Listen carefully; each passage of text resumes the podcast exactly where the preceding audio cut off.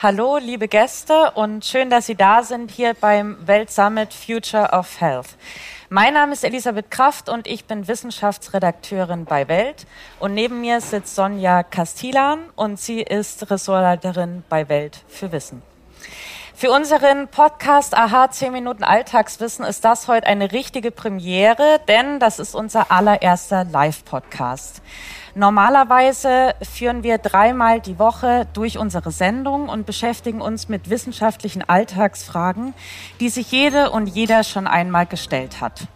Und heute sprechen wir über die Zukunft der Medizin. Genauer gesagt darüber, wie Biodatenbanken den Weg für neue Therapien bahnen könnten. Aha. Zehn Minuten Alltagswissen. Ein Podcast von Welt.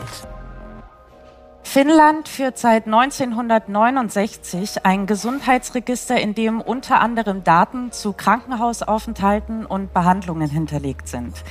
Mittlerweile haben nahezu 10 Prozent der finnischen Bevölkerung eben diese Daten für Forschungszwecke freigegeben. Dieser Datenschatz, der steht nicht nur finnischen, sondern auch internationalen Forscherinnen und Forschern zur Verfügung und der hat kürzlich zu einer ganz erstaunlichen Entdeckung geführt. Auf Grundlage dieser Daten konnte nämlich ein amerikanisches Forscherteam unter anderem herausfinden, dass neurodegenerative Krankheiten wie beispielsweise Demenz im Zusammenhang mit bestimmten Infektionen stehen. Meine Kollegin Sonja Castilan hat die finnische Biodatenbank FinCEN besucht Sie hat mit deren Leitern gesprochen und mit den Autorinnen und Autoren der Studie.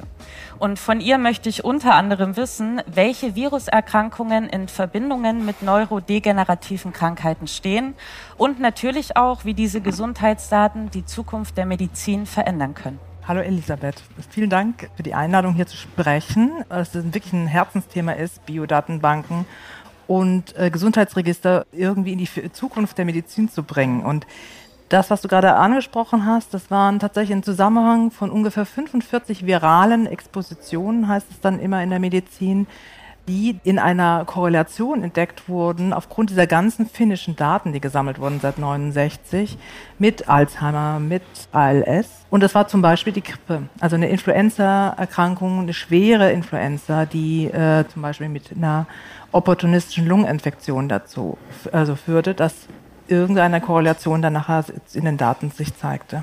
Genau, Sonja, kannst du noch mal für uns zusammenfassen, welche Erkenntnisse konnten die Forschenden denn genau aus diesen finnischen Daten herauslesen? Also sie haben diese Daten, die seit 69 gesammelt werden, genommen. Das ist eher dann auch eine Frage der Analyse. Wie kriege ich die Statistik hin? Wie kann ich das Ganze korrelieren?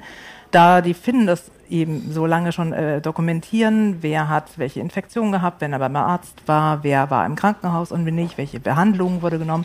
Und eine der wichtigen Erkenntnisse war tatsächlich, dass es diese Zusammenhänge zwischen Virusinfektionen gab, aber nicht nur die Grippe. Es zeigte sich unter anderem auch, das, was schon seit längerem im Verdacht steht, das ist das Epstein-Barr-Virus, das wir auch ähm, für pfeifisches Drüsenfieber als Erreger kennen tatsächlichen Zusammenhang besteht mit MS, mit Multipler Sklerose. Das ist einer der wichtigen Erkenntnisse. Das sind immer mehr Indizien, die dann eben dazu uns zeigen, dass wir da genauer hinschauen müssen, welche Zusammenhänge stecken denn dahinter, biologisch gesehen. Bedeutet das denn jetzt, wenn ich mir so eine richtig üble Grippe einfange, dass ich dann später zwangsläufig so eine neurodegenerative Krankheit entwickle? Ist eine wichtige Frage, die habe ich natürlich sofort äh, der Datenspezialistin äh, Hampton Leonard der National Institute of Health in Amerika damals gestellt, als die Studie rauskam. Und sie meinte, nein, wir haben also keine Angst äh, zu haben, wenn wir also eine schwere Grippe haben. Also unabhängig davon ist die natürlich eine schwere Grippe immer schlimm ist und äh, man die wirklich nicht auf die leichte Schulter nehmen sollte. Aber sie meinte, es, es ist erstmal, was sie gefunden haben, eine Korrelation. Und jetzt geht es darum, Kausalitäten zu finden. Das heißt, mit neuen, weiterführenden und langjährigen Studien, das ist ja das alte Problem, muss man jetzt eine Bestätigung finden, dass man aus diesem Zusammenhang, der sich nur aus den Daten zeigte, zwischen der Infektion und der späteren Erkrankung, dass wir dann auch sagen, Grippe ist wirklich, kann mit dazu beiführen. Aber es ist selten in der Medizin, dass es nur der eine Faktor ist, sondern immer mehrere. Welches Potenzial würdest du sagen, steckt denn darüber hinaus in diesen FinCEN-Daten?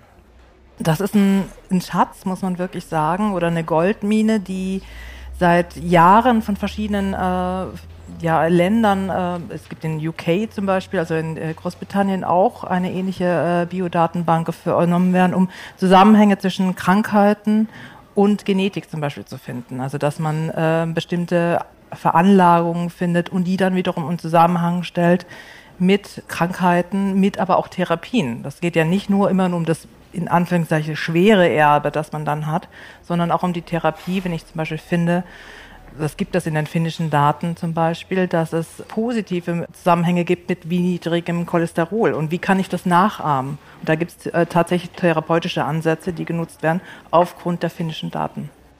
Genau, das leitet jetzt auch schön zu meiner nächsten Frage über, nämlich lassen sich denn mit Hilfe dieser Daten auch Wege zu neuen Therapien finden? Genau, das wäre jetzt so ein Beispiel. Hast du noch mehr Beispiele dafür? Also das Cholesterol ist ein bekanntes. Es gibt auch Zusammenhänge äh, mit mit äh, Glaukom, also mit grünem Star, äh, die gefunden wurden. Ich habe, ich muss gerade mal suchen. Es gibt noch ein anderes, äh, die mehrfach gefunden wurden.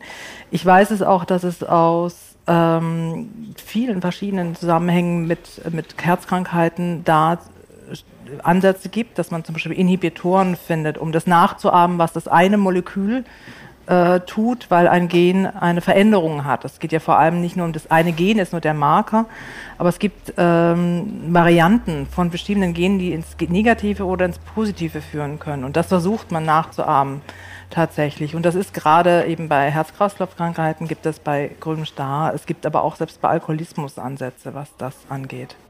Und dann komme ich zu unserer letzten Frage und das wahrscheinlich auch die spannendste, nämlich gibt es denn vergleichbare Datenschätze auch in Deutschland oder müssen wir immer auf die finnischen zurückgreifen jetzt? Die finnischen sind schon sehr toll oder eben diese UK äh, Biodatenbank. In Deutschland gibt es auch mehrere Biodatenbanken, so ist das nicht. Es gibt auch eine Vereinigung, die das zusammenschließt im sogenannten German Biobank Node, äh, die das dann organisieren. Es gibt in Freiburg zum Beispiel das Freeze, nennt sich das. Die haben Datensammlungen äh, von 200 Patienten, die sie, äh, und Bio heißt ja nicht nur äh, Gesundheitsdaten, das ist ja nochmal ein Unterschied übrigens. Von vielen Patienten in Finnland hat man auch Gewebeproben, das heißt, man hat die DNA, die man analysieren kann und so ähnlich ist es in Deutschland auch. Und es gibt nicht sowas wie wir. Wir haben kein zentrales Register für bestimmte Krankheiten oder bestimmte Gesundheitsdaten.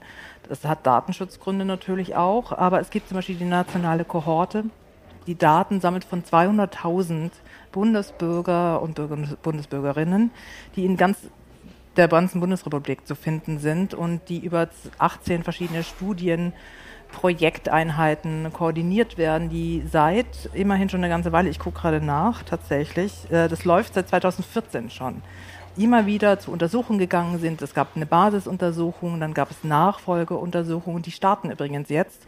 Im April haben über 100.000 Leute nochmal an den Nachfolgeuntersuchungen teilgenommen. Das heißt, die haben jetzt Daten seit 2014 zu 200.000 Leuten. Und davon gibt es zum Beispiel auch ein bestimmter Prozentsatz, die MRT-Aufnahmen haben machen lassen, die auch herangenommen werden können für die Untersuchung. Also wir haben sowas, aber natürlich nicht in dem Ausmaß. Ja, diejenigen unter Ihnen, die unseren Podcast schon kennen, die wissen, dass wir uns an dieser Stelle immer einer weit verbreiteten Annahme widmen. Wir wollen herausfinden, ist das ein Mythos oder ist da was dran?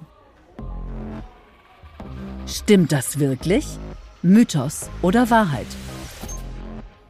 Und von Sonja möchte ich heute wissen, ob es denn stimmt, dass die isolierte geografische Lage Finnlands dazu geführt hat, dass es dort eine Gruppe von seltenen, erblich bedingten Krankheiten gibt. Von Finnish Disease Heritage ist da die Rede. Sonja, was ist da dran? Das ist äh, tatsächlich kein Mythos nur, sondern es gibt es. Das ist das schwere Erbe der Finnen wo sie aber relativ, relativ äh, gut mit umgehen. Ähm, das heißt, einerseits haben sie eine Häufung, eine ungewöhnliche Häufung von ungefähr drei Dutzend erblichen, äh, seltenen Krankheiten. Das heißt aber nicht, dass es nur die in Finnland gibt also beziehungsweise nur in Finnland. Die gibt es auf der Welt, aber die Häufung ist dort größer und fällt mehr auf. Man kann sich das vielleicht ein bisschen wie so ein Memory-Spiel vorstellen, dass man angenommen in der ganzen Welt hat man Millionen von Paaren, die man finden muss, damit es eine Krankheit oder ein Pärchen geben würde. Und viele dieser Krankheiten sind autosomal rezessiv. Das heißt, man muss wirklich von Vater und Mutter das Gen erben, damit es tatsächlich eine, irgendeine Richtung oder einen Effekt hat. Und in Finnland könnte man sich das, wenn man das Beispiel hat von einer Million Memory-Karten, Paaren äh, vielleicht nur 1000 Memory-Kartenpaare. Das heißt, sind einfach äh, aufgrund dieser geografischen Lage und verschiedenen Völkerwanderungswegen, die sehr spät waren, ähm, nur ein ganz bestimmter Bruchteil von Menschen da oben gelandet. Ich weiß schon mal in Finnland, da fahren sie hin, das ist schön, aber man muss es auch aushalten können im Winter. Und das macht dieses Erbe aus und hat einerseits diese Krankheiten, da gehört zum Beispiel eine bestimmte Northern Epilepsie ähm, dazu, also eine Form von Epilepsie. Es gibt auch einen komischen, ähm, da sagen wir so eine Art Unverträglichkeit, was Milch angeht, die man bei Kindern gefunden hat, aber die man auch jetzt gut umgehen kann. Man kann jetzt ein Screening machen, das ist auch das Erbe und gleichzeitig das, was wir schon angesprochen hatten, äh, die Therapiemöglichkeit, dass ich das nutzen kann, das, was ich da oben finde, in, in eine Therapie und äh, für uns alle in gewisser Weise zu nutzen. Das war Wissensressortleiterin Sonja Castellan. Vielen Dank für deine Expertise. Danke, Elisabeth.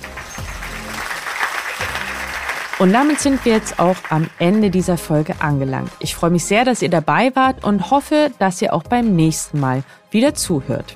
Wenn ihr Anregungen, Fragen oder Kritik habt oder einen Themenvorschlag, mit dem wir uns mal auseinandersetzen sollen, dann schickt ihn uns doch gern per Mail an wissen.welt.de. Und damit wünsche ich euch jetzt einen wunderschönen Tag. Eure Elisabeth Kraft.